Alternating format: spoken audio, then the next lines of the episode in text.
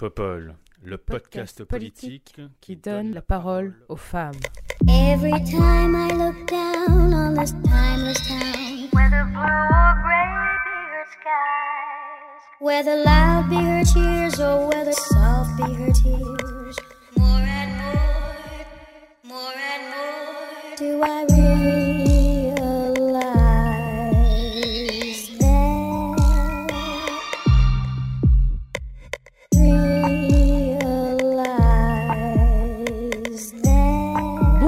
Bonjour, bienvenue sur ce troisième épisode de la troisième saison de Popol. J'ai le plaisir de recevoir pour ce nouvel épisode Alexandra Desgranges. Bonjour Alexandra, Bonjour, comment vas-tu? Super bien. En pleine forme C'est cool. Est-ce que tu pourrais nous parler de toi, s'il te plaît? Ouais, je m'appelle Alexandra, j'ai 52 ans, euh, trois enfants qui commencent à être grands, entre 23 et 15 ans. Euh, je viens de me marier avec euh, mon amoureuse. Félicitations. merci. Je suis normalement commercial, dans, spécialisé dans le médical pour l'instant. je viens d'avoir une mauvaise expérience, donc je recherche un nouveau boulot.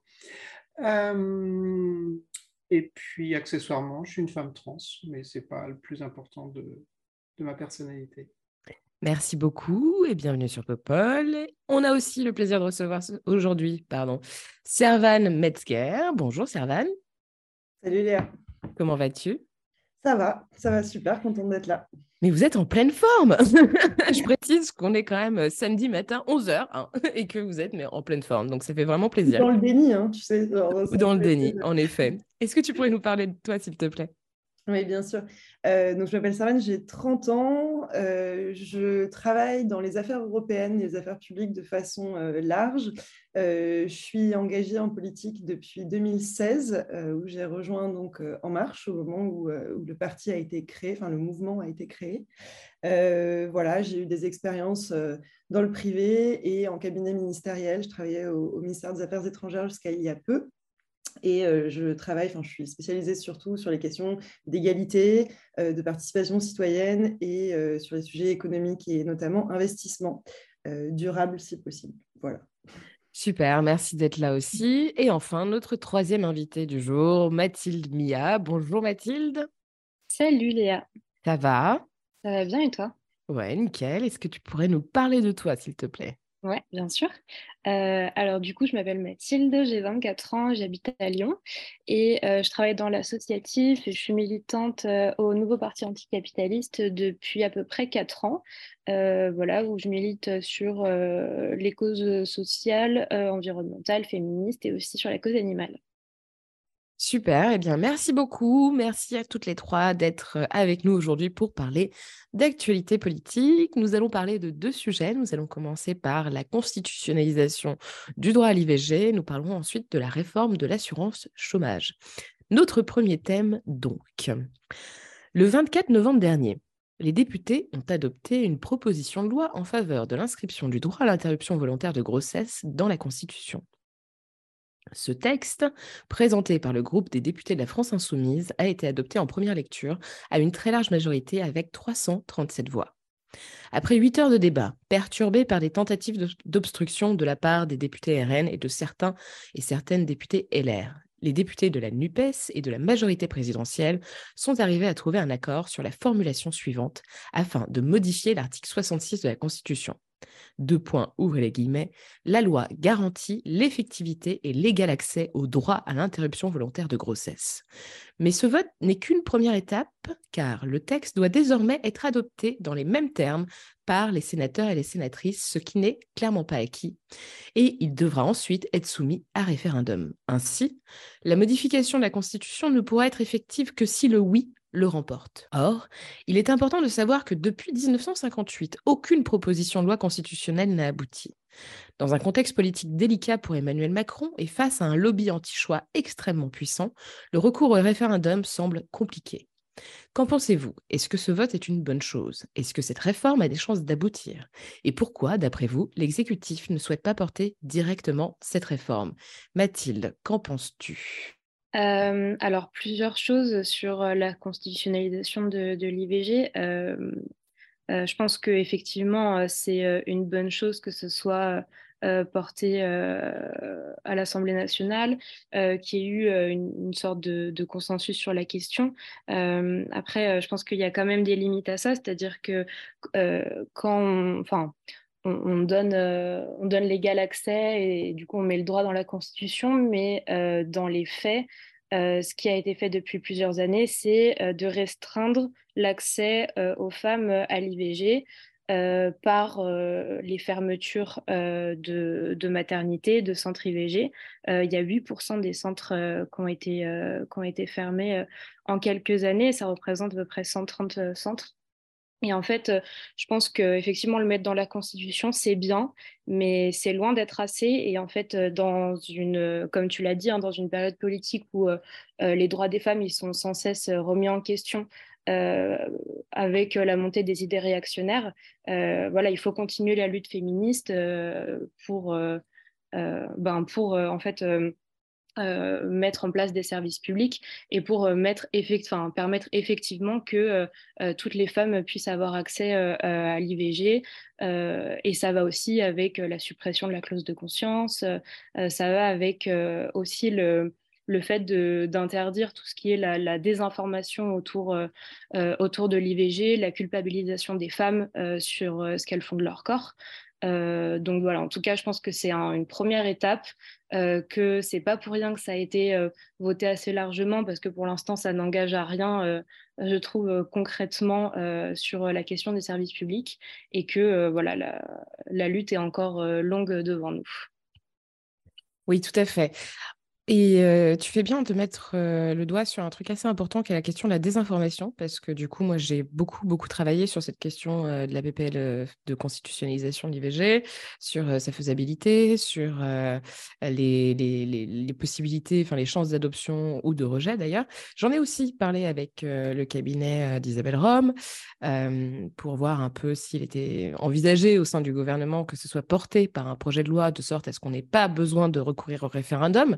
Et je me rends compte qu'en fait, il y a plein de personnes qui ne bah, comprennent pas grand-chose, notamment sur cet enjeu de référendum ou non. Hier, j'ai quand même lu un article du Monde, publié dans la version papier du Monde, qui disait qu'on pouvait aussi recourir au Congrès, au Parlement réuni en Congrès pour cette réforme. C'est faux. En fait, il s'agit d'une proposition de loi, donc on est obligé de passer par le référendum. C'est les règles, c'est comme ça. Et ça, personne n'en parle vraiment, euh, personne ne comprend vraiment ce que ça implique. Et j'ai vu aussi, lorsque le texte a été adopté donc dans l'hémicycle, le nombre de députés, notamment de la France insoumise, mais pas que, qui disaient Ah, bah génial, c'est bon, le, droit à l'IVG est dans la Constitution. Mais vraiment, c'est très, très inquiétant. Donc, si on voit à quel point déjà la communication, la pédagogie autour de cette thématique, ne serait-ce que dans la réforme, de, cette, de, cette, de, ce droit et dans le fait de vouloir inscrire dans la Constitution est aussi compliqué et bancal, moi, je m'inquiète très, très, très, très fortement sur la campagne de désinformation, effectivement, qu'il pourrait y avoir pendant, euh, et, enfin, et avant, surtout, pardon, le, potentiel référendum. Alexandra, toi, tu, quelle est ton analyse sur, euh, sur cette question? Euh, Alors déjà, personnellement, je trouve que c'est un point qui est hyper important. on voit ce qui se passe aux États-Unis. Bon, tout le monde est au courant que ce droit est remis en cause aux États-Unis. Et je pense qu'effectivement, c'est tellement important que le fait de le mettre dans la Constitution euh, est un garde-fou. Alors, c'est un garde-fou, euh, je dirais, euh, on se prévient quand même aujourd'hui contre l'arrivée au gouvernement du RN qui pourrait, enfin, qui, qui, à mon sens, hein, est aujourd'hui le parti qui ou, euh, ou le, groupe de députés qui pourrait remettre ce droit en cause.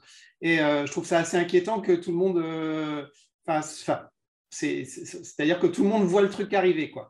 Et, et moi aussi, je vis à Versailles et je pense que si on fait un sondage dans ma rue, bon nombre de personnes seraient contre le droit à l'avortement euh, voilà, donc, euh, donc je pense que c'est important de, le constitutionnaliser, effectivement. Euh, effectivement, j'ai fait la même analyse que toi hein, sur, sur certaines débilités, style ça, ça, va passer au Congrès ou des choses comme ça.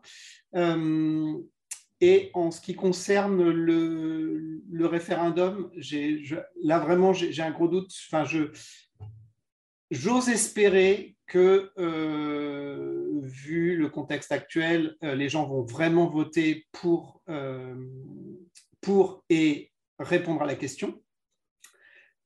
et je pense que si les gens répondent effectivement à la question, le référendum passera et ça sera très bien. maintenant, le, problème, c'est est-ce que les gens vont répondre à cette question? Est-ce que le, le, référendum va être institutionnalisé, détourné de, sa fonction.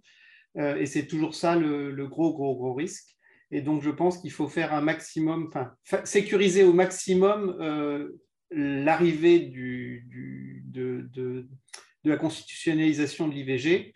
Et donc, euh, si ça peut passer hors référendum, moi, j'en serais la plus, la plus heureuse. Et j'espère fortement que le Sénat va, va, va, valider tout ça. Donc euh, voilà. Et puis, euh, bah, je pense qu'on fera un deuxième tour sur le sujet, donc j'aurai un petit, un petit truc à ajouter après.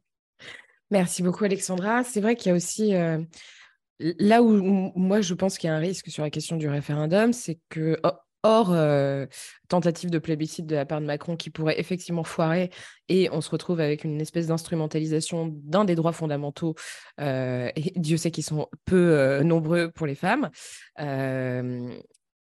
pour peut-être euh, voilà, essayer de s'asseoir une certaine légitimité politique qui a été quand même très très mise à mal durant les dernières élections, avec euh, un vote euh, par défaut, avec une assemblée qui n'est plus, enfin où la majorité absolue n'est plus n'est plus en place, etc. Donc je pense qu'il y a effectivement ça, mais il y a aussi le fait que depuis le mariage pour tous, les vrais réacs se sont vraiment structurés en fait. Le mariage pour tous a été presque une, une, une occasion pour que les réacs qui vivaient dans ta rue, certainement, Alexandra, mais qui se croisaient de temps en temps, euh, qui au rallye, euh, qui au club Rotary Grand Max, euh, n'étaient pas capables de se structurer vraiment plus largement. Et j'ai l'impression, et ça, je suis pas la seule à le dire, que cette structuration, en fait, de cette frange très réactionnaire d'une droite qu'on peut qualifier de catholique, bourgeoise, etc., c'est vraiment organisé davantage que ce qu'avant, en fait, avec bien sûr la manif pour tous et compagnie et compagnie. Donc moi, j'ai bien peur que cette, cette, cette structure qui est vraiment effectivement active ne sorte vraiment la sulfateuse lors d'un potentiel référendum sur, sur le droit à l'avortement et que finalement, il y ait une désinformation telle, avec les moyens qu'on connaît des lobbies, notamment anti-choix qui viennent des États-Unis et compagnie, qu'on prenne un risque fou, en fait. Et la question, ce serait quelle est la conséquence d'un non à l'inscription de l'IVG dans la Constitution, politiquement et, sociétalement? C'est-à-dire que, d'une part, euh, alors ça, foirera, hein, il n'y aura pas d'IVG dans la Constitution, certes, mais quel message ça envoie? Enfin, C'est aussi ça la question, parce que souvenez-vous, le référendum sur la Constitution de l'Union européenne en 2004, avec le, ou 2005, je ne sais plus, pardon, euh, avec le non qu'il a remporté. La question, c'est non seulement, alors d'une part, oui, on a rejeté euh, le projet, mais par ailleurs, on se questionne sur l'Europe. Et c'est ça qui est particulièrement inquiétant. Servan, euh, qu'en penses-tu? Je suis bien contente que tu, que tu conclues sur l'Europe, puisqu'avec mon tropisme, je vais forcément en parler un petit peu, mais peut-être avant de revenir sur ce que vous disiez, qui est, extrêmement intéressant sur le risque en fait de ce débat-là, j'aimerais juste dézoomer euh, un tout petit peu et, rappeler le truc. Pour l'instant, c'est le, projet euh, de loi constitutionnelle de Mathilde Panot. Donc, en effet, il a été voté euh, très largement euh, par tout le monde, enfin, par tout le monde évidemment, sauf le RN et, les LR. mais ce que, ce que je voulais dire, c'est que donc, pour l'instant, il faut que, comme tu l'as dit très justement, il faut qu'on, enfin, il a un travail de conviction hyper important à faire au Sénat, qui n'est pas impossible. Enfin, pour le coup, il, nous avait manqué que 17 voix euh, le, 19 octobre dernier euh, pour euh, potentiellement faire passer un texte assez similaire. Donc, ouais, de Mélanie Vogel, ouais. Exactement. Donc, 17 mhm. voix, ce n'est pas énorme. Donc, ce travail de conviction, il est faisable pour arriver au, au, référendum si la question se pose. Euh, si on est sur un projet de loi euh, gouvernemental, en effet, on passera directement au Congrès. Moi, j'ai tendance à penser, et je suis juriste de base, qu'en fait, toucher à la Constitution, c'est quand même pas complètement anodin. Donc, il faut vraiment prendre le temps, en fait, de, faire ça, d'avoir un débat de fond euh, avec les risques que, que ça comporte aussi. Euh, peut-être juste dézoomer très rapidement aussi, mais euh, c'est un sujet français c'est aussi un sujet européen. Quand on a, euh, on, sait, on, quelles sont les restrictions qu'il y a actuellement en Pologne, qui d'ailleurs ont beaucoup touché les femmes ukrainiennes qui ont, qui sont, enfin, dû fuir pendant le conflit. Enfin voilà, ça a été un vrai sujet. On a évidemment le sujet de Malte. Euh, il y a eu les, donc en juillet dernier, le Parlement européen a voté une résolution proposant d'inscrire le droit à l'IVG dans la Charte des droits fondamentaux de l'Union européenne. C'était une proposition qui avait été aussi portée euh, euh, par le président de la République. Et en fait, tout ça, donc évidemment là, ça va être encore plus compliqué parce qu'il va falloir que, euh, enfin voilà, il y ait une unanimité des États membres pour changer les traités. Donc, il va falloir se, lever de bonheur pour aller convaincre les Polonais et les Hongrois. donc, ça va être compliqué. Donc, oui, c'est symbolique en fait, mais ce, symbole, il est extrêmement important euh, aujourd'hui pour dire c'est notre identité en tant que Français, en tant qu'Européens, et on, l'inscrit dans les textes qui sont les plus importants. Donc, je pense qu'il ne faut pas sous-estimer complètement euh, cette force du symbole. Après, est-ce que c'est suffisant? Non, probablement non. Euh, c'est ce que tu disais, Mathilde. Il y a des sujets qui sont très concret. Enfin, tu parlais des services publics. Il y a aussi, enfin, on a aussi allongé euh, la durée de, possible pour l'IVG de 12 à 14 semaines. C'est des choses qui sont quand même assez concrètes. Et, euh, au niveau européen, je pense qu'on peut s'inspirer de nos, voisins euh, qui font mieux que nous. Enfin, il y a un truc qui est porté qui s'appelle le pacte Simone Veil, enfin, qui globalement s'inspire de la clause de l'européenne de la plus favorisée de, de Gisèle Halimi, où l'idée c'est de s'inspirer des meilleures réglementations. Bah, il y a des choses qui peuvent passer pas par une constitutionnalisation, mais par exemple de s'inspirer de la Suède, des Pays-Bas, euh, qui euh, prennent en charge systématiquement tous les soins euh, liés à l'IVG pour toutes les femmes européennes. Voilà, ça, c'est des choses qu'on peut faire concrètement. Bref, je reviens au, sujet de la constitutionnalisation. je pense qu'il est, je pense qu'en fait, c'est un risque à prendre. J'entends complètement ce que tu dis, Léa, sur le fait que les, que les, que réacs se sont structurés et que le débat peut être un peu sanglant. Euh, moi, je pense que c'est important de l'avoir, en fait, et je pense que c'est important qu'on affirme très clairement qui on est. Euh, on voit ce qui s'est passé en Irlande en 2018, c'était quand même loin, loin, loin d'être euh, acquis comme référendum, avec une société qui était quand même très religieuse, euh, et c'est passé en fait. Et parce que justement, il y a eu une forme d'union nationale euh, des, mouvements les plus progressistes qui ont su eux aussi se structurer en réponse euh, aux, ou aux mouvements les plus religieux et les plus anti-avortement et qui ont emporté l'adhésion de la population. Donc honnêtement, moi je pense qu'il y aura un débat qui sera forcément long. qui nécessitera une structuration et une union nationale qui aujourd'hui n'existe pas, en fait, sur beaucoup de sujets. Est-ce qu'on en est capable? Moi, j'ose espérer que oui. Et quand on voit, euh, quand on demande aux Français, donc, euh, pas dans la rue euh, de Alexandra, mais globalement, ils sont quand même très, très pour la constitutionnalisation. Donc voilà, je pense que ce risque, il faut le prendre. Oui, mais alors du coup, je suis assez. Enfin, je, pense que le débat est important, même si pour moi, il n'y a pas de débat hein, euh, à avoir, en fait, si ce n'est sur euh, l'effectivité des mesures, etc., et comment garantir ce, recours effectif, euh, comme, la Constitution le, prévoirait si la, PPL était, est adoptée.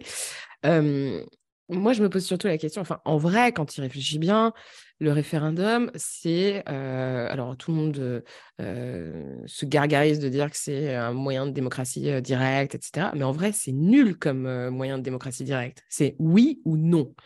Enfin, Est-ce que sur, tu vois, un certain nombre de sujets, notamment qui concernent les droits humains, les droits des femmes, les droits des personnes minorisées, etc., il ne serait pas inintéressant ou intéressant plutôt d'avoir un une véritable enceinte délibérative? Où on pourrait effectivement discuter et pas juste de débarquer avec oui, non et euh, des gugus qui viennent nous monter la tête dans la rue, qui nous courent après dans les cliniques ou dans les hôpitaux où on, essaie d'avorter, qui euh, font déjà de la désinformation en ligne, etc. Enfin voilà, je pense que faudrait, il faut, si on veut que ça passe et que ça passe dans le bon sens, c'est-à-dire dans le, dans le, pour remporter, euh, que le oui le remporte, je pense qu'il faut l'organiser ce débat. Et le problème, c'est qu'un référendum ne permet pas d'organiser un débat. C'est une campagne politique avec toute la violence que ça peut impliquer. Et bon, moi aussi, j'espère comme toi que le oui l'emportera, mais j'ai le sentiment qu'on ouvre une brèche potentielle qui, moi, m'inquiète beaucoup et qui pourrait e, effectivement aboutir sur un sacrifice en fait pour les droits des femmes et sur toute la réflexion autour de, ben, du droit à disposer de son corps, etc. Donc voilà, bref, si je voulais juste insister là-dessus. Mathilde, un petit mot pour conclure, enfin en tout cas pour ton point de vue sur ce, qu'on, ce qui a été dit, pardon. Ouais, euh, non, mais je trouve ça intéressant. Euh, c'est vrai que euh, en même temps, d'un côté, on a envie de le mettre dans la Constitution parce qu'on sent qu'effectivement, il y a peut-être des. Enfin, avec ce qui se passe dans le monde, on a peur que le droit des femmes puisse reculer et du coup, on a envie de verrouiller ce truc-là. Et en même temps, ça arrive quand même du coup dans un moment où effectivement l'extrême droite et les idées réactionnaires montent de plus en plus et du coup, on enfin, j'ai l'impression qu'on le fait vraiment tard, qu'il faut le faire, mais qu'on le fait quand même tard. Euh, effectivement, euh, je, suis d'accord avec, euh, avec toi, Alexandra. Hein, c'est vrai qu'il y a une, une structuration des réacs d'une manière générale, mais même pour aller plus loin, je pense qu'il y a une structuration des, vraiment de, de l'extrême droite la plus, la plus violente et la, la, plus raciste, la plus réactionnaire. et en fait, ça, il va vraiment falloir qu'on se euh, en tant que femme, euh, il va falloir qu'on prenne cette question à bras le corps parce que euh, en fait, partout dans le monde, l'extrême droite est vraiment l'ennemi des droits des femmes. Et je pense que, enfin, on l'a vu, hein, par exemple, j'ai regardé un petit peu les débats à l'Assemblée nationale là sur sur l'IVG, etc. Et il y a un député RN que dont j'ai oublié le, le nom, euh, qui, instrumentalise complètement en fait le, débat autour de l'IVG pour dire ben en fait l'AFI vous êtes vous êtes pour le droit des femmes uniquement euh, quand faut faire de la com mais par contre sur la question du voile de l'excision on vous entend pas. Euh, et du coup en fait c'est une manière toujours de ramener à des questions à des questions d'immigration etc donc voilà encore une fois pourquoi ils le votent voilà il y a quand même des il y a quand même, je trouve, une sorte d'instrumentalisation qu'il ne faut pas oublier euh, dans, le vote euh, et dans, les débats, en tout cas à l'Assemblée nationale. Euh, à Lyon, c'est une ville qui est particulièrement marquée hein, par les groupuscules d'extrême droite. Il y a eu une manifestation avec plusieurs centaines de personnes contre contre l'IVG. Et en fait, euh, c'est des choses qui sont de plus en plus courantes, euh, que ce soit euh, ça, et qui vont aussi avec effectivement une structuration des groupes et des attaques en fait dans la rue, des, minorités de genre, des attaques racistes. donc voilà, je pense que tout ça, effectivement, un, beau package où il va vraiment falloir ben, lutter contre ça. donc Personnellement, je pense aussi que ça passera si jamais euh, c'est en référendum, malgré le fait que les, les plus vieux, qui sont quand même plus réactifs que les jeunes, votent euh, plus. Euh, donc je pense qu'il faudra aussi une campagne vraiment axée sur la jeunesse hein, pour leur dire tout simplement d'aller voter. On l'a vu pendant les législatives, il y avait plus d'un jeune sur deux qui n'a pas voté et c'est quand même assez criant cette abstention-là. Donc voilà. Euh, donc, euh, donc, et euh, je te rejoignais un petit peu sur comment mettre en place des débats. Euh, c'est vrai qu'au NP, on, aimerait bien qu'il y ait des débats euh, tout le temps avant un vote. Je pense que ça éviterait euh, beaucoup de votes pour l'extrême droite. Si jamais avant tout vote, on, avait des grandes assemblées pour discuter ensemble et, ben, essayer de se convaincre. mais c'est vrai qu'en l'état actuel des choses, je ne vois pas trop comment comment c'est possible et je ne pense pas que les partis politiques ancrés localement vont se saisir de cette question pour organiser des débats comme ça. Oui, c'est sûr. Alexandra, tu veux ajouter quelque chose? Euh, oui, deux, choses. Euh, quand, tu as, lu le, texte, euh, j'ai l'impression qu'il y a un amendement, alors que j'ai vu passer, je pensais qu'il était effectivement passé, et puis je ne l'ai pas entendu dans, ce que tu as dit. a priori, Aurore Berger a fait passer un amendement qui a changé le nul ne peut être privé en nulle femme ne peut être privée. Non, non, je crois que la, rédaction que j'ai lue, c'est la rédaction définitive. D'accord, parce qu'a priori, l'abonnement était passé. Mais toujours est-il que euh, je voulais faire remarquer ça quand même. À ce propos-là, euh, Madame Aurore Berger a voulu changer, alors je ne sais pas, a priori, elle n'a pas réussi, mais je pensais que l'amendement était passé, euh, de faire changer nul ne peut être privé par nulle femme ne peut être privée. Oui, tu fais bien de relever ça, effectivement. Qui, euh, ça, ça peut paraître OK à tout le monde, mais en fait, je voulais relever deux choses à ce propos-là. un, ça exclut de fait euh, les hommes trans euh, qui ont gardé euh, leur appareil reproducteur de la constitutionnalisation de leurs droits. alors, ok, c'est pas beaucoup de monde, mais je pense que c'est c'est assez emblématique d'une certaine pensée.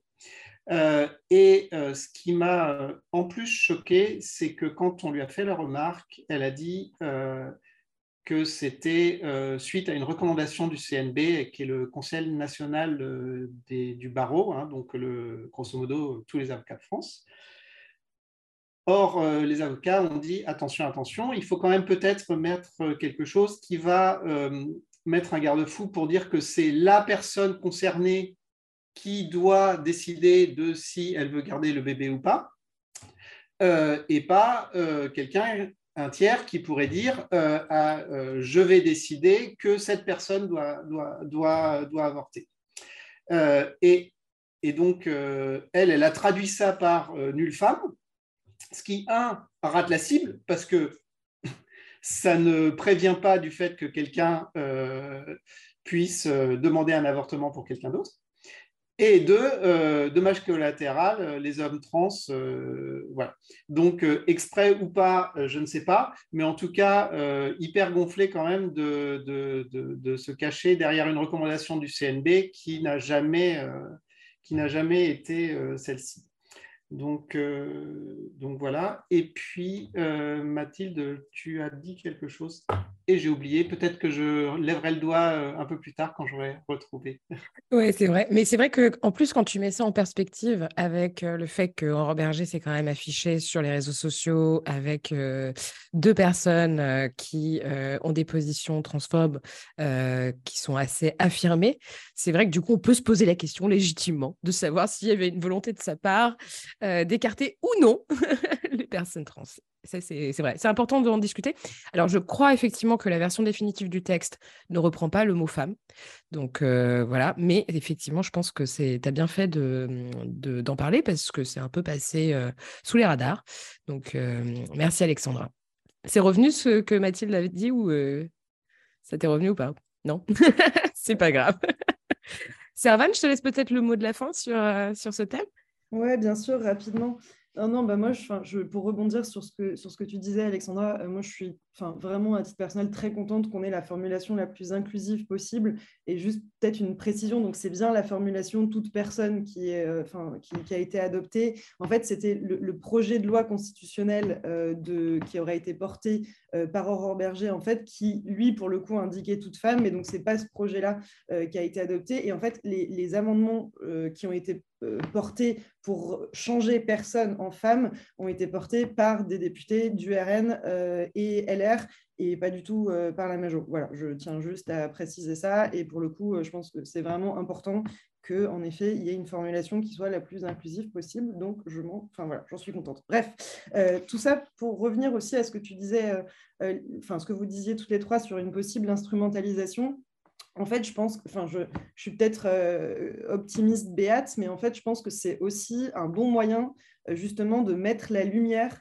euh, sur, bah, sur et sur des partis qui sont anti-progressistes, qui sont réac. Hiring for your small business? If you're not looking for professionals on LinkedIn, you're looking in the wrong place. That's like looking for your car keys in a fish tank. LinkedIn helps you hire professionals you can't find anywhere else, even those who aren't actively searching for a new job but might be open to the perfect role. In a given month, over 70% of LinkedIn users don't even visit other leading job sites. So start looking in the right place. With LinkedIn, you can hire professionals like a professional. Post your free job on linkedin.com slash people today. Qui sont sexistes, je pense que c'est aussi un bon moyen de faire comprendre à tout le monde qu'en fait, bah, le RN ne sera jamais du côté des femmes, jamais, jamais, même si, même si Marine Le Pen est une femme. Honnêtement, je, je, je, je pense qu'il y a un risque ce risque, il faut le prendre, c'est ce que je te disais, mais ça sous-entend aussi, et, je pense que c'est très juste euh, ce que tu disais, euh, Mathilde, sur la mobilisation des jeunes. En fait, il faut vraiment qu'on arrive à faire une campagne qui aille dans le même sens, qu'on ne refasse pas l'erreur qu'on a faite en, euh, pour le, référendum. sur la Constitution européenne parce qu'on on s'était divisé. La question, c'est est-ce que là, on est capable de, se mettre tous ensemble et justement de, renverser le truc euh, pour mettre la lumière sur les réacs et de leur dire genre est-ce que vous êtes vraiment sûr que vous êtes du bon côté de l'histoire? Et moi franchement je, pense qu'on en est capable. Faut juste qu'on se le montre. Après je vais juste revenir sur ce qu'on disait sur les débats citoyens. Euh, c'est toujours bien en fait qu'il y ait des débats. Mais je vais reprendre ce que tu as dit Léa. En fait sur l'avortement il n'y a pas de débat en fait, tu vois, euh, autant sur l'euthanasie, euh, sur euh, la fin de vie, c'est ultra légitime d'avoir des assemblées citoyennes qui se réunissent pour que le sujet soit vraiment porté au fond, creusé. Mais là, on est sur juste une validation de quelque chose qui est déjà dans la loi et qu'on souhaite simplement protéger. Donc, de ce point de vue-là, est-ce qu'un projet de loi constitutionnel qui serait porté par le gouvernement, qui du coup passerait au Congrès, serait plus simple oui, peut-être. Genre, je pense qu'il ne faut pas se l'interdire. Euh, pourquoi pas y réfléchir Mais voilà, dans un premier temps, montrons qu'on est quand même tous, euh, genre, euh, enfin, en tout cas, tous et toutes du bon côté de l'histoire et qu'il y en a qui ne le sont pas. Voilà. C'est clair. Non, après, c'est vrai que sur le principe même, il n'y a pas de débat là où on pourrait éventuellement, tu vois, prévoir euh, euh, des discussions, euh, c'est sur les modalités pratiques, sur l'augmentation des moyens, notamment des soignantes et des soignants, savoir comment élargir aussi la pratique de l'IVG à d'autres professionnels de santé en dehors des sages-femmes où il y a une expérimentation, etc. Enfin bon, bref, c'est aussi ce type de débat qu'on pourrait éventuellement avoir, mais oui, sur le principe, je pense qu'on est bien d'accord. Vas-y. Oui, non, je voulais juste dire, et ça, en fait, on n'a pas besoin de la constitutionnalisation pour le faire. Et donc, ça, c'est vraiment quelque chose qui est important euh, pour moi, c'est de dire on, continue, que ce soit au niveau français ou au niveau européen, à, défendre euh, des choses sans avoir forcément besoin d'une constitutionnalisation, même si elle est absolument nécessaire. voilà, ça doit être mené de front, je crois.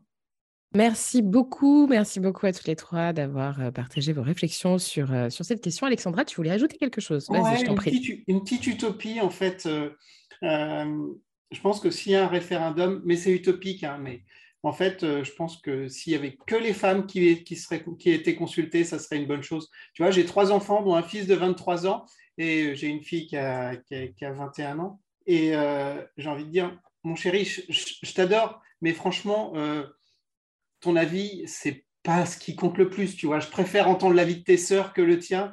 Euh, je pense que le droit à chacune de disposer de son corps, c'est primordial et voilà. C'est pas faux, c'est pas faux, en effet. Merci Alexandra. Alors, passons à un autre sujet, si vous le voulez bien, la réforme de l'assurance chômage.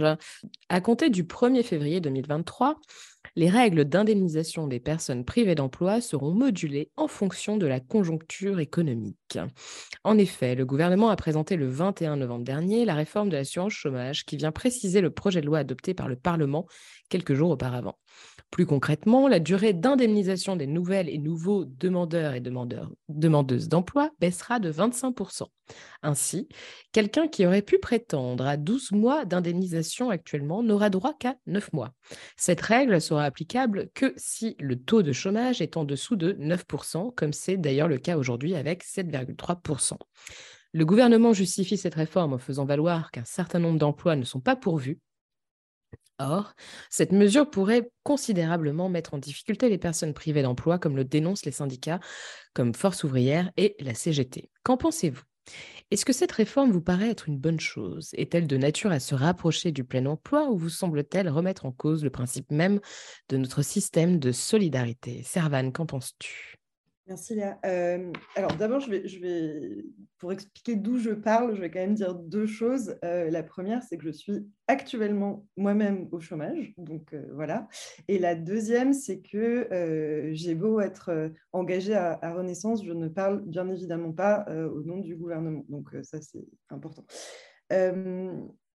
en fait, je pense qu'on a, on a quand même un sujet euh, sur, cette réforme-là qui est de répondre de façon plus globale aux tensions de recrutement. En fait. C'est-à-dire qu'aujourd'hui, on, a objectivement dans notre pays euh, des emplois qui ne sont pas pourvus, euh, des entreprises petites, grandes, françaises, européennes qui nous disent en fait qu'elles ont du mal à recruter sur un certain nombre de, de, postes et, ça, et on a parallèlement des gens qui vraiment cherchent un emploi.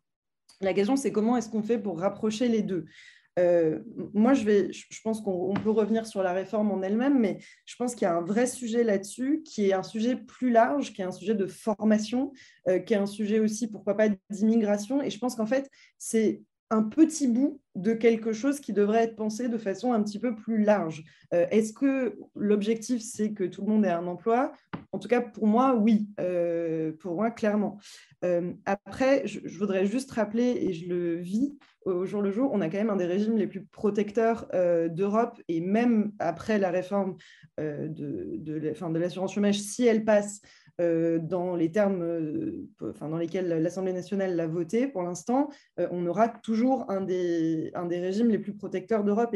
Et, franchement, quand on se compare à certains pays, par exemple l'Allemagne, où la durée d'indemnisation, c'est enfin, 0,5. Donc en gros, si tu as bossé pendant deux ans, bah, tu, vas, tu vas avoir une indemnisation de un an. honnêtement, on s'en sort pas si mal. Est-ce que fondamentalement, c'est une réforme qui est suffisante pour répondre euh, à ces enjeux-là? Je ne pense pas. Euh, est-ce que c'est une mauvaise réforme? Je ne pense pas non plus.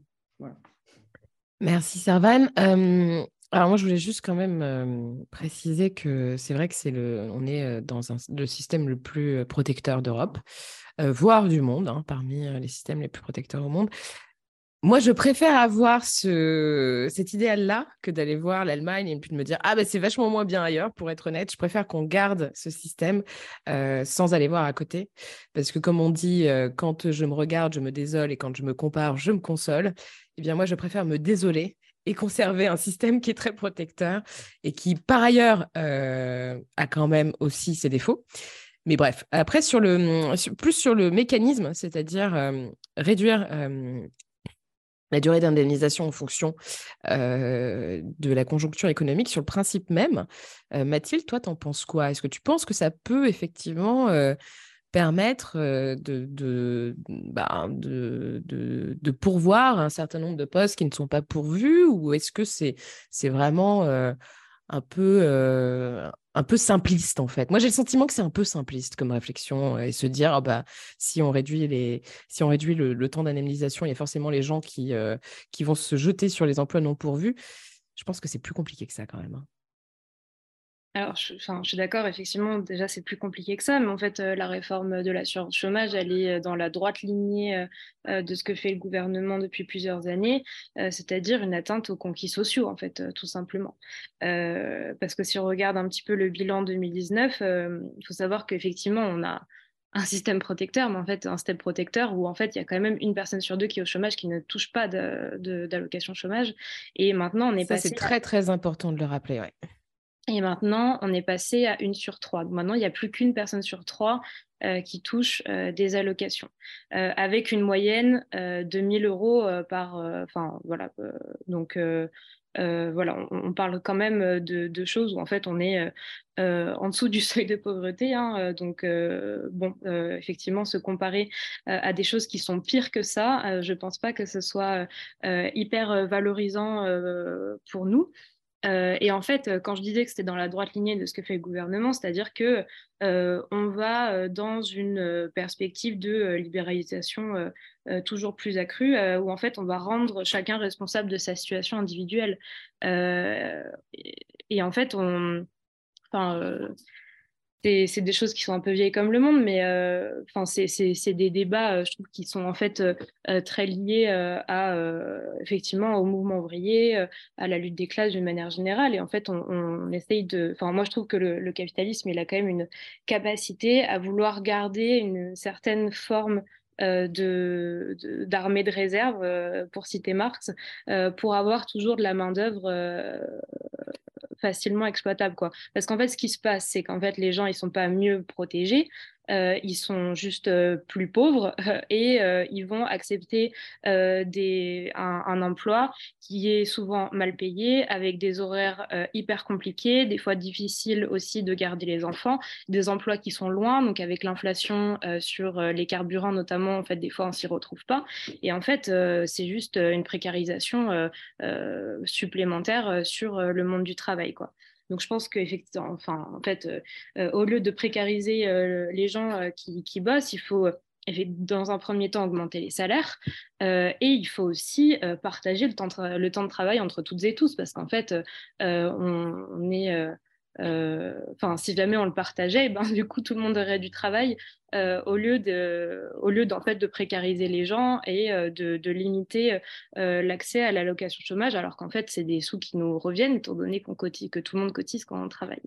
donc voilà, je vais, je vais laisser la, parole pour qu'on puisse toutes prendre la parole, mais je pense que c'est quand même important de reprendre un petit peu voilà, ce petit historique d'une manière générale.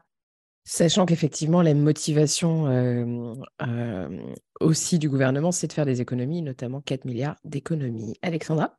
Oui, une petite question, Servan. Je trouve que c'est super intéressant de, se comparer à d'autres pays. Et, par contre, l'assurance chômage, ça reste une assurance. je vais prendre la comparaison avec une assurance voiture. Tu vois, je fais, bah ok, moi, quand j'ai un accident de ma faute, c'est pas remboursé. Oui, mais ok, si j'ai payé moins pour être au tiers. Donc la question, c'est aussi de savoir euh, quel est le coût euh, quand on s'assure par rapport aux bénéfices qu'on a après. Et donc ça, je ne suis pas certaine que l'Allemagne ait, euh, des coûts qui soient égaux aux nôtres en termes de je paye quand je travaille. ça, c'est la première chose. la deuxième chose, c'est ce qui risque de se passer, c'est que le, mécaniquement, les gens qui sortent de de, l'assurance en elle-même, c'est-à-dire euh, qui ne touche plus d'argent, euh, ben, en fait, ils ne s'actualisent plus. Donc, en fait, ça devient des, chômeurs euh, invisibles. C'est-à-dire que ça fait baisser le taux de chômage parce qu'ils ils sont sortis du système parce qu'ils ne touchent plus rien. mais ça reste des chômeurs. Donc, donc, ça risque effectivement de faire baisser les statistiques du chômage, mais pas faire baisser le nombre de chômeurs. Euh, et donc, effectivement, on risque de jamais repasser au-dessus des 9%. Et la troisième chose, c'est que je pense que euh, effectivement, ça risque de créer, d'amener à la baisse les, euh, les, salaires des, des, personnes les moins qualifiées. Et je pense qu'il faudrait largement diminuer les charges de manière à ce que le retour à l'emploi soit euh, du gagnant-gagnant et qu'on euh, puisse avoir des emplois correctement payés avec des charges diminuées pour qu'à l'arrivée, tout le monde s'y retrouve. Ensuite, sur la diminution, je pense que en fait, la, seule réforme euh, toute seule n'est pas, est pas idéale, euh, mais si elle est accompagnée euh, de plein de mesures qui permettent effectivement que les gens qui recrutent recrutent efficacement et à moindre coût et en donnant des salaires qui sont dignes de ce nom, les gens retourneront beaucoup plus facilement au travail et ça sera gagnant-gagnant. Oui, c'est vrai que la question des salaires, c'est aussi un, enjeu clé. Euh, alors, bien sûr, hein, euh, sans grande surprise, le MEDEF a accueilli avec beaucoup d'enthousiasme cette réforme, sans pour autant euh, parler de la responsabilité des patrons dans le recrutement et dans les offres, les offres proposées par, par les différents secteurs. Servan, est-ce que tu veux compléter peut-être sur cette question? Non, très, rapidement, pour, euh, pour répondre à ce que disait Alexandra, c'est vrai, euh, les Allemands cotisent moins que nous. Donc, euh, en termes de charges, ils cotisent moins que nous. Donc, voilà. Mais ils ont beaucoup, beaucoup moins que nous. Il y a juste un, truc que je souhaitais préciser, c'est que ce qui me semble important, c'est qu'on on module la durée d'indemnisation. Il n'y a pas de changement sur les règles d'éligibilité, il n'y a pas de changement sur, sur le montant des indemnisations aussi. Donc, voilà, j'ai juste précisé ça. Et vraiment, pour, pour dézoomer, je pense que ce que tu dis est vraiment très juste euh, sur le fait que euh, c'est, en fait, c'est pas suffisant. C'est-à-dire qu'il va vraiment falloir euh, beaucoup d'autres choses pour accompagner les gens à l'emploi. C'est-à-dire, enfin, typiquement, je parlais de la formation, mais ça prend du temps. je parlais, en fait, cette loi, c'est un peu une loi de court terme. et, pourquoi pas, mais clairement, il va falloir mettre en place des mesures de moyen terme ou de même de réflexion de plus long terme sur la formation, euh, sur l'accompagnement euh, à la fois des chômeurs. Je veux dire, moi, je le vis aujourd'hui sur, sur l'accompagnement du retour à l'emploi, bah, heureusement que j'ai pas les deux pieds dans le même sabot, hein. enfin, parce parce qu'on n'est pas forcément extrêmement aidé. Euh, donc il y a cette réflexion-là. On peut même avoir un cadre plus global sur, euh, sur l'immigration, de est-ce qu'on, enfin, comment est-ce qu'on replace tout ça dans une perspective de plus long terme? Euh, voilà. Donc en ça, je suis parfaitement d'accord. Merci Servan. Mathilde, je te laisse peut-être conclure sur, sur cette question, s'il te plaît. Ouais, tout à fait. alors déjà, c'est, enfin, je voulais revenir un petit peu sur, ben, en fait, effectivement, les, les indemnités vont, vont baisser. Euh, parce qu'en fait, avant, on, prenait en compte toute la période, euh, enfin, on prenait en compte uniquement les jours travaillés. Maintenant, on va prendre en compte euh, des périodes qui, en faisant des moyennes avec des jours non travaillés.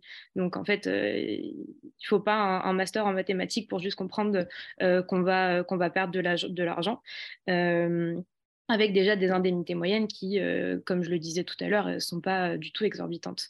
Euh, donc, euh, donc, en fait, ça, pose, ça pose vraiment problème sur en fait, des, des réformes qui font uniquement ben, gagner des... Enfin, en fait, on, fait, on se fait de l'argent sur, sur, sur des gens en les, en les précarisant, euh, avec euh, tout un discours autour sur la citana, etc. Alors qu'en fait, comme je, le dis, comme je le disais encore tout à l'heure, hein, c'est de l'argent que qu'on cotise nous quoi, euh, quand on travaille et qui nous revient de droit. donc voilà, c'est quand même une offensive contre le monde du travail de manière générale et quelque chose qui ne va pas créer de l'emploi, mais uniquement des personnes pauvres. Et oui, et je suis d'accord, c'est vrai que la question de la cistana est importante et j'ai le sentiment qu'on a quand même cette culpabilisation qui est assez ahurissante. Et il y avait un autre élément qui était intéressant, j'avais écouté, je crois que c'était sur France Info, dans les informés, me semble-t-il. je ne sais plus qui disait ça, mais c'était très intéressant parce que la personne faisait remarquer qu'il y a aussi un enjeu de, bassin d'emploi et un enjeu local qui n'est pas du tout pris en, compte dans cette réforme. C'est-à-dire que euh, le taux de chômage euh, à Paris par rapport au taux de chômage au fin fond de la Creuse, euh, il est peut-être nécessaire de moduler en, fonction en fait des réalités locales et des, tensions, qu'elles soient économiques et aussi sur, sur le marché de l'emploi. Donc ça, c'est aussi un, un, élément assez important et je trouvais que c'était une critique assez, assez, assez juste. Servan, tu voulais euh, ajouter un mot? Un mini point là-dessus, c'est très très vrai. En fait, ce que tu dis, c'est comment est-ce qu'on calcule selon les bassins d'emploi? Enfin, voilà, tu peux avoir un, euh, typiquement à Versailles euh, du plein emploi, là où à Lyon tu vas pas en avoir. Donc ça, c'est vrai. juste, je voulais préciser que tu as des discussions en ce moment avec les partenaires sociaux qui vont aussi faire normalement évoluer la gouvernance de l'assurance chômage potentiellement en ce sens. Donc, je pense qu'il faut aussi que ces discussions servent à ça, à ce que ce ne soit pas juste une, enfin, des chiffres et une conjoncture qui euh, peut être euh, complètement désindividualisée. Donc, voilà, je voulais juste préciser ça. Ce n'est pas, pas exclu que ce soit euh, pris en compte. Quoi. Oui, tout à fait. C'est vrai qu'à l'heure actuelle, les, négociations ont, été ouvertes. Pas forcément dans un contexte très favorable, mais affaire à suivre, effectivement. Merci beaucoup, merci beaucoup à toutes les trois d'être venues sur ce Popol, ce nouvel épisode de Popol. Je vous donne maintenant la parole pour partager ce que vous aviez envie de partager avec nous. Alexandra, de quoi souhaitais-tu nous parler, s'il te plaît? Alors, en fait, c'est un, sujet à tiroir. À tiroir. là, il y a Émeric Caron dont je partage pas forcément les, méthodes ni les, paroles, mais euh, bon, je suis, je suis végétarienne. avec ma femme, on est, enfin, on est végétarienne toutes les deux. Euh, mais effectivement, le fait que son projet de loi euh, soit tombé à l'eau sur l'interdiction de la corrida, euh, ça me paraît assez symptomatique parce que pour plusieurs choses. Euh, d'abord, nos, représentants euh, à l'Assemblée sont, censés nous représenter et quand on prend n'importe quel sondage concernant la corrida, on est à plus de 70% des personnes qui sont pour l'interdiction. donc, à un moment donné, on a un problème là entre, entre la représentativité et la réalité des personnes représentées. Et euh, donc, je me demandais comment ça se faisait. Et en fait, ce qui se passe, c'est que euh, ben, quasiment personne ne va, euh, ne va, va refuser de voter pour son candidat aux prochaines élections parce qu'il n'aura pas voté ce, projet de loi. C'est-à-dire que, en fait, les gens disent bah ouais, je suis contre, mais je ne vais pas me mobiliser contre. Donc, donc ça ne me touche pas personnellement. Donc les gens que ça touche personnellement, c'est-à-dire qui sont pro-corrida, ah oui, clairement, si leurs députés votent une telle loi, ils vont pas euh, leur redonner leur voix après. Par contre, les gens euh, qui sont euh, en fait assez loin de la corrida sont contre, mais ne vont pas se mobiliser en disant ben, Ok, tu n'as pas voté ce projet de loi, je ne voterai pas pour toi la prochaine fois. Donc, on a vraiment en fait un individualisme sur, euh, sur certains sujets. Euh, ok, ça ne me touche pas de si près que ça. Donc, grosso modo, j'ai un avis, mais je m'en fous un peu à l'arrivée. Et on, retrouve ça sur, euh, sur vraiment plein, plein de choses où les gens ont, ont, des avis, mais se mobilisent assez peu. Et, et, et, ça ressurgit aussi sur le taux de participation aux élections, etc.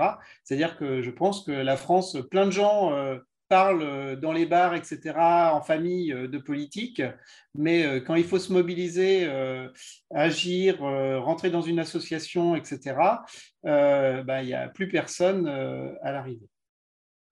C'est pas faux, effectivement, ouais. en effet. Et puis il y a aussi, je trouve, ce délitement presque de la prise en compte de l'intérêt général. et pourtant, on est quand même à une période de, de l'histoire où il faut remobiliser pour voilà, avoir conscience du commun qui nous entoure, des communs qui nous entourent et de comment on se mobilise ensemble pour, pour améliorer cette société dans laquelle nous vivons et qui est loin, loin, loin, loin, loin d'être parfaite. Et ensuite, tu vois, tu vois, juste un petit truc, le militantisme, c'est, je te donne un exemple qui est, qui est, qui est, le nôtre voilà, on vit à Versailles, rue de la Paroisse, euh, les gens sont habillés en Cyrillus, euh, vont à la messe tous les dimanches avec les sept enfants derrière. Je, caricature presque. Euh, et, en fait, avec, avec Marie, ma femme maintenant, qui est une femme cis, avocate droit de la famille, tout le monde savait que jamais Marie ne se marierait. le fait qu'on se soit marié, c'est aussi militant. C'est de dire, OK, euh, deux femmes euh, peuvent se marier, une femme cis peut se, peut se marier avec une femme trans. Tu vois, bon, ça ne va pas changer radicalement notre vie, tu vois, mais euh, à un moment donné, on dit, OK, les femmes lesbiennes sont des personnes comme les autres, les femmes, les femmes trans, enfin, les personnes trans sont des, sont, sont des personnes comme les autres. Euh, complètement intégré dans la société euh, et euh, même droit pour tout le monde, etc. Voilà, je pense que c'est important de, de, de, de, militer aussi dans son quotidien si on veut faire changer les choses et pas juste râler dans son coin. Ah ça, c'est clair, tu prêches une convaincue, ça c'est certain. Mathilde, de quoi voulais-tu nous parler, toi, s'il te plaît? Euh, alors, je voulais vous parler d'une association euh, qu'on essaye de, enfin, qu'on a créée euh, avec des amis il y a à peu près un an. une association qui s'appelle La Toile, du coup, qui est basée à Lyon et où on aimerait ouvrir un accueil de jour pour les femmes, les personnes transgenres et non binaires en situation de grande précarité. Du coup, sur Lyon, parce que on se rend compte que la plupart des lieux d'accueil euh, sur euh, la métropole de Lyon qui sont mixtes. En fait, euh, ils sont presque exclusivement ben, fréquentés par des hommes et du coup, il peut y avoir des cas de, de violence sexuelle dans ces lieux-là Et donc, euh, voilà, on aimerait euh, euh, ouvrir un accueil de jour. donc, l'association, elle s'appelle La Toile. et voilà, on espère ouvrir très bientôt pour pouvoir voilà, faire de l'accompagnement, de, de l'accueil, de la distribution de kits d'hygiène, de l'accès à l'hygiène aussi, et des activités diverses et variées sur les questions féministes, antiracistes, etc. Donc, voilà. Super, merci Mathilde. Tu vois, Alexandra, là, tu as un bel exemple de quelqu'un qui s'engage. c'est super. Et eh ben, écoute, bonne chance pour euh, la mise en œuvre de cet accueil et tu nous, tu nous tiendras au courant, on partagera euh, l'info. Enfin, Servan, de quoi voulais-tu nous parler, s'il te plaît? Écoute, j'aurais voulu vous parler d'un truc un peu léger, euh, mais il ne le sera pas tant. Euh, en fait, d'abord, je voulais juste dire que j'ai été scandalisée par le film Mascarade. Enfin, je ne sais pas si vous l'avez vu, mais juste, enfin, je trouve ce, film d'une misogynie, mais absolue. Donc voilà, bref, c'était un peu un coup de gueule, mais euh, voilà. Non, plus, plus sérieusement, le truc dont je voulais vous parler, c'est une tribune en fait que j'ai écrite un peu enfin, de façon un peu spontanée, euh, après la prise de parole d'Elisabeth Badinter euh, sur France Inter euh, il y a quelques semaines, enfin, c'était le 30 septembre, où en fait j'ai réalisé qu'on était dans un débat complètement binaire qu'il fallait absolument dépasser pour moi sur, sur ces questions-là. Je pense que jusqu'ici, on a vu le, le, droit en fait et la judiciarisation comme la réponse absolue et unique euh, aux violences euh, sexistes et sexuelles euh, aussi dans la vie publique et politique. Et en fait, moi, je considère que la mise en œuvre du droit, c'est une condition nécessaire, mais absolument pas suffisante à l'avancée du, combat féministe. Et je ne pense pas qu'on devrait avoir peur d'ouvrir un débat qui soit, qui soit un petit peu plus large. je ne vais pas rappeler pourquoi limiter le traitement des affaires de violences sexistes et sexuelles au prétoire, euh, bon, ça conduit euh, clairement à nier euh, l'humanité des victimes sans même d'ailleurs parler du fait qu'énormément ne portent pas plainte, donc qu'on a un vrai sujet. Mais en fait, il y a un débat qui est, qui est, profondément politique. je, pense que la question, c'est comment une action politique peut être menée avec cohérence et exemplarité, quand bien même ça ne relève pas du judiciaire. C'est-à-dire qu'on a vu aujourd'hui qu'il y avait euh, certaines personnes accusées, certains hommes, euh, qui savaient se retirer quand ils comprennent en fait que leurs actions individuelles sont en, possibilité d'affecter assez durablement la légitimité euh, de leur action publique. C'est-à-dire qu'une mise en retrait de la vie publique, ça ne veut pas forcément dire que vous êtes coupable, ça ne veut pas forcément dire que vous allez être condamné. Il y a pas, enfin pour moi, il n'est pas question que le politique se substitue au judiciaire, mais en fait, la justice est imparfaite et on a besoin des deux. Euh, et, typiquement, moi, je, trouve ça très intéressant qu'il y ait des réflexions sur comment les organisations politiques doivent prendre leur part euh, pour dénoncer les atteintes dont sont accusés certains de leurs responsables et, que ça passe pas forcément par le judiciaire. Euh, ça peut ça peut se faire en interne avec des cellules dédiées, ça peut faire, enfin, il faut qu'il y ait des moyens aussi pour faire cesser les faits. Ça peut être rendu public aussi si c'est nécessaire. Mais voilà, je, voulais juste dire que je pense qu'il faut vraiment qu'on avance avec les deux euh, et qu'on arrête d'opposer euh, du coup le, judiciaire et le politique sur ces sujets-là. Ah bah ça, c'est clair, je suis bien d'accord, sachant qu'en plus, le système carcéral tel qu'il est aujourd'hui en France est fondamentalement raciste, classiste, etc. Donc ouais, il y a effectivement une grosse réflexion à mener aussi sur, sur ces aspects-là. Merci, merci Servan, merci à toutes les trois. C'était un vrai plaisir de vous recevoir aujourd'hui dans, dans ce nouvel épisode de Popol. Je vous souhaite une très belle journée et je vous dis à bientôt.